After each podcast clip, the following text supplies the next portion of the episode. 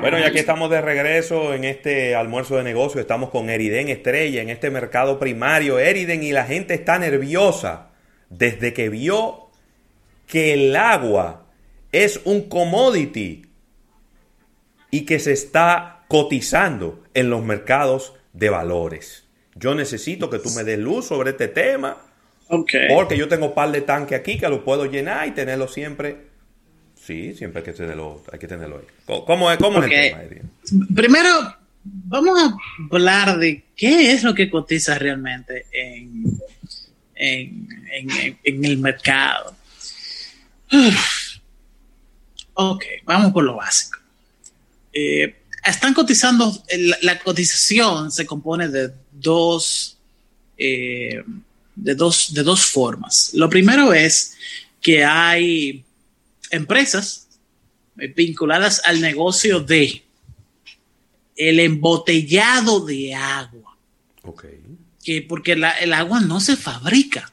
No, el, agua se... Eh, el, agua se extrae en la mayoría de estos casos, estamos hablando de empresas que tienen permisos de explotación de algún manantial en el mundo, generalmente en Europa y en Estados Unidos, es que esto es común. Eh, y entonces, prácticamente los costos de producción son muy bajos, porque lo que hacen es embotellar el agua. Y esa agua sale de ese manantial perfectamente potable para el consumo. Entonces el negocio es transportar esa agua o mercadear el agua de alguna forma eh, factible, que es el negocio de, por ejemplo, marcas vinculadas a grandes empresas de alimentos en el mundo entero. Eh, y por el otro lado están otras empresas que lo que hacen es transformar el agua y llevarla a un nivel de consumo aceptable, que son las famosas eh, embotelladoras y distribuidoras, que no es lo mismo. Son empresas que no tienen acceso a nada, sino que sacan agua del mar, la pasan por un proceso de desalinización y después la pasan por un proceso de mineralización del agua, porque lo que a uno le gusta del agua, del sabor del agua, eso que se dice que el agua no tiene sabor, pero realmente tiene un sabor determinado, es lo que te hace preferir una marca de agua por encima de otra, son los minerales de agua, son los minerales que tiene eh, una, una embotelladora o una marca de agua por encima de otra. El tema fundamental es que se le ha permitido a eh, empresas eh, vinculadas a la purificación de agua o a la distribución de agua cotizar bajo una marca común, bajo una etiqueta común. De esa forma, entran al mercado y son susceptibles de que otras empresas que hacen fondos de inversión, que administran fondos de inversión, que titularizan o crean, securitization es el nombre en inglés, que es que crean nuevas etiquetas de activos financieros de, sobre empresas que cotizan en el mercado, y que esos grupos de acciones o de bonos puedan ser divididos en pedazos y ser comprados por inversores que les interesa exponerse al riesgo de la industria del agua, de la purificación, de la distribución o del embotellado del agua. Eso es lo que está pasando, eso fue lo que pasó. Eh, hay un sinnúmero de empresas en el mundo que hacen eh, alguna de las tres fases de la producción de agua que acabo de decir, que se les ha permitido eh, agruparse bajo una sola etiqueta. No es que no cotizaban, ya cotizaban, pero no tenían la etiqueta común. Entonces, mucha gente ha interpretado esto como el hecho de que el agua va, de que es la legitimación de que el agua es escasa en el mundo, sobre todo el agua dulce, el agua potable, y el tema está sujeto a una gran cantidad de eh, especulación y desinformación.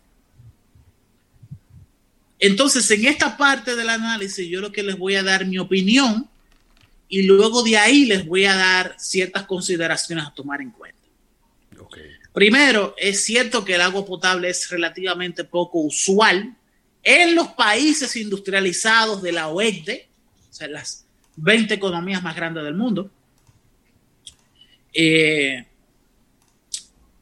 porque en la mayoría de los casos esos países se han desarrollado teniendo bajas, muy pocas políticas de conservación de sus recursos hídricos. Eh, eh, un gran, una hay muy pocas excepciones en este sentido. Eh, la mayoría de los países que forman parte del G20 lo han hecho maltratando sus recursos hídricos. Y entonces en estos países los recursos de agua potable y de manantiales son sumamente escasos, es cierto. También sucede que hay muchos de esos países industrializados en donde para usted colectar agua, lluvia, tiene que tener más permiso que para portar un arma. ¿Cómo? ¿Cómo? Sí. Agua, lluvia. Eh, sí, agua de lluvia, sí. Por ejemplo, es prohibido en Texas usted colectar agua de lluvia. Eh, prohibido, punto. Usted no puede hacer eso. Eh, en otros estados como California, tienes que pagar un impuesto por el metro cuadrado de la construcción que tienes para recibir agua. Eh, en California no llueve, pero hay el, estado colinda con otros que sí tienen una mayor, un clima diferente, sobre todo en el norte, que es donde está el eh, West Pacific de Estados Unidos. Eh, el, oeste de los Estados Unidos, pero al norte. Sí son países que tienen un clima típico como el de Canadá. Eh, ahí sí llueve en esos estados. Entonces, esos, la frontera de California en el norte tiene un clima un poquito diferente. Y ahí se dan cierto tipo de agricultura que no se da en la parte sur, en la parte sur de California. Eh, y nada, el tema es que en Estados Unidos es poco usual el agua natural per se. En Europa, por ejemplo, ustedes se sorprenderían, la el país que más agua potable tiene es Francia. Pero realmente todo está alrededor de la cordillera de, de los Alpes. Los Alpes producen una gran cantidad de agua potable, pero la mayoría de los mayores recursos, porque estamos hablando de agua subterránea, la tiene Suiza. Es Suiza el responsable de la administración de los recursos hídricos potables de casi de Europa entera. En Alemania no existe prácticamente. Alemania no eh, depende de los recursos potables de otros países de alrededor, los compra literalmente eh, para tener acceso a esto. Entonces lo que estoy hablando es de que los países industrializados, el agua potable es realmente un bien escaso. Sí. No es algo Inclusive se habló, se habló en, Irak, eh, Eriden, complementando tu comentario, de que la, invasión a Irak eh, se debió no solamente a temas que tienen que ver con geopolítica y petróleo, sino por el dominio del agua en la región, ¿no? que es un elemento importante. Es, eh, Irak tiene sorprendentemente está debajo de un mar de petróleo y debajo de un mar de aguas subterráneas. Y es un agua, es un recurso. lo que se conoce el Tigris y el Éufrates, como se conocía anteriormente, los nombres de. Sí, pero lo más importante del Tigris y el Éufrates es de dónde nacen. Eh, que todavía de donde nacen los mismos queda dentro del mismo Irak. Y son una serie de literalmente, son, es un agua que viene de las profundidades de las cortezas terrestres. Aparentemente el país está encima de un océano de agua subterránea. Eh, es un, hay investigaciones al respecto, pero la verdad es que Irak tiene una serie de, tiene más recursos de agua potable que todos los países de la región, punto. Eh, pero siguiendo con el, con, con mi perspectiva, también les quiero decir que los países subdesarrollados tienen una gran cantidad de recursos hídricos. Sí, claro.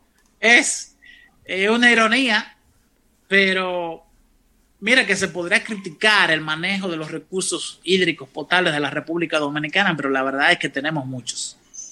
Eh, y, y mira que nuestros ríos se están viendo cada vez más expuestos al cambio climático.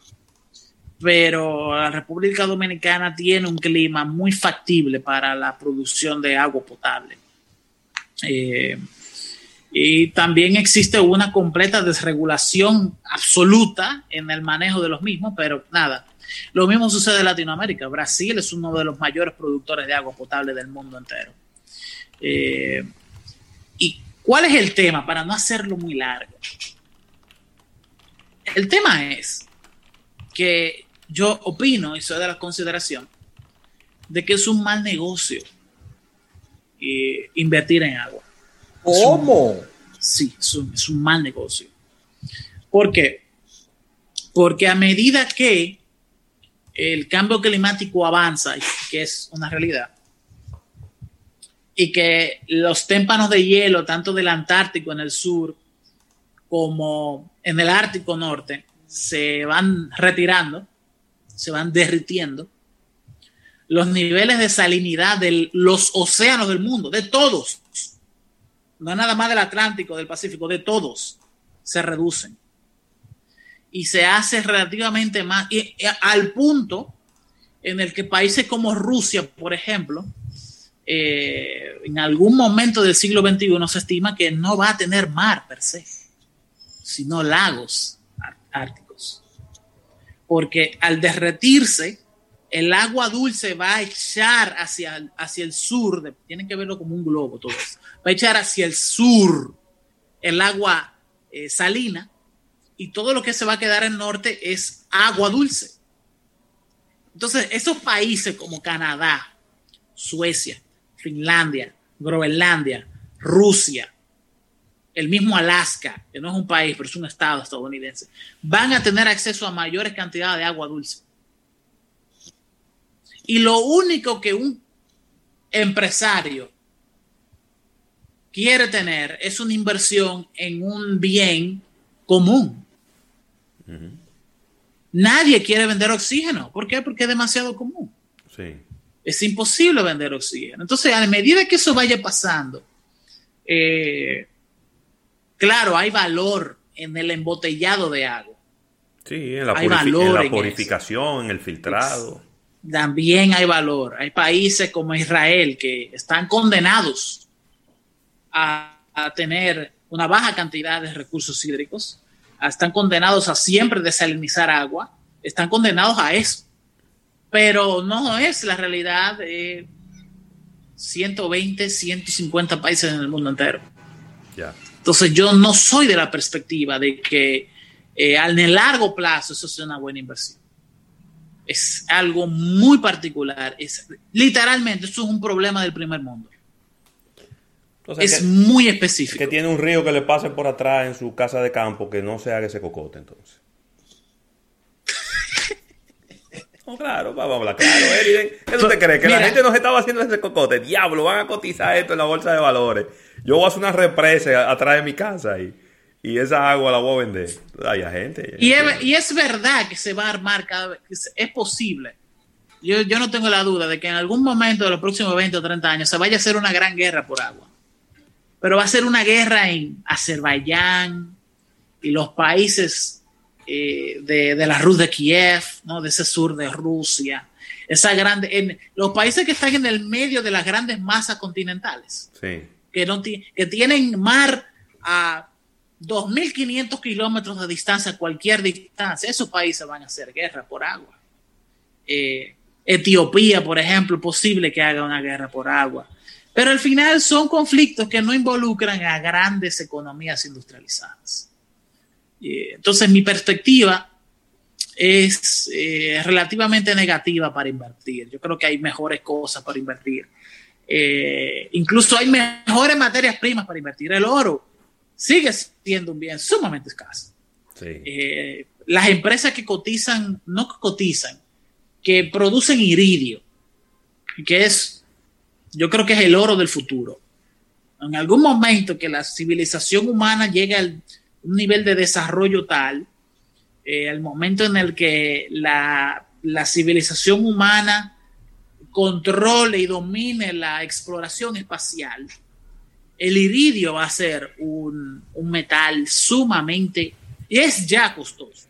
El iridio es tres o cuatro veces más caro que el, que el, que el oro. Wow. Pero en ese momento va a ser todavía más eh, caro porque eh, solamente se produce iridio en el planeta Tierra y el iridio es fundamental para la, eh, para la producción de oxígeno, para la, para la catalización de otros elementos de la tabla periódica, para, o sea, filtros, mem mem membranas. Sí. Cuando tú necesitas dividir compuestos en sus formas más básicas, necesitas iridio. No puedes dividir cosas de la tabla periódica. No puedes, no. Todo lo que hay en la tabla periódica son átomos ya, ¿no? No se pueden dividir mucho más de ahí. Pero el iridio, cuando se crean cualquier tipo de filtro que, rompe moléculas, tú convertir un aceite en su componente más bajos, tú necesitas iridio. Y la vida moderna en el espacio es prácticamente imposible sin iridio. Entonces, en algún momento del futuro, el iridio va a ser más importante que esto. Eh, el iridio, y además de que producir iridio es sumamente difícil. Es costoso en agua, es costoso en energía, es costoso excavarlo, es costoso purificarlo, todo es costoso. Lo pueden buscar. Búsquense el precio de un lingote de iridio y se van a dar cuenta que vale ahora mismo casi un millón de dólares. Mientras que un lingote de oro vale 250 mil, 270 mil dólares dependiendo del nivel de purificación. Eh, entonces, eh, mi perspectiva sobre la industria no son muy buenas, eh, a menos de que haya un cataclismo eh, global, una tercera guerra mundial, lo cual yo no, no, la veo muy lejos, pero tampoco la veo mañana. y no tengo el hype que tiene mucha gente con la cotización de agua en el New York Stock Exchange. Muy bien. Excelente, Eriden. Debemos despedir ya. Apenas nos queda un minutito. Quizás eh, en esta ñapa eh, de economía hablar un poquito de Airbnb. Pablo lo planteó en el programa. Esta, hay, hay, hay, varios esta, IPO. Está el Airbnb, está el, el de DoorDash. Da, Dash Door, DoorDash. ¿Cómo es? Mire, mire lo que vamos a hacer. Yo tengo para la ñapa. Sí. Faltan dos minutos. Yo tengo la demanda por monopolio de Facebook. Ay. Uno. El tema de que ayer en el SpaceX, que es la empresa espacial sí. de Elon Musk, se le explotó un prototipo de cohete ayer. Mm. Consecuencia financiera de eso. Sí. Y el análisis de la capacidad de producción de la nueva vacuna de COVID-19. Buenísimo. Pues vamos, vámonos de inmediato. Excelente, a, a despedir. Sí. Rafa. Sí, claro. Vamos a agradecer a la Asociación La Nacional que hace posible cada día nuestro espacio, agradeciendo como, como siempre también a Centro Cuesta Nacional, que es auspiciador oficial de nuestro programa, y ya lo escucharon de, de José Luis Ravelo, nos movemos con Eriden Estrella a esta ñapa de economía en nuestro canal de YouTube y ahí podrán eh, darnos seguimiento a todos estos temas que ha planteado Ravelo y que ha planteado Eriden. Así que nos despedimos. Nos unimos mañana en otro almuerzo de negocios a través de 88.5 FM. Quienes deseen seguir la conversación, nos movemos a nuestro canal de YouTube de almuerzo de negocios. Bye bye.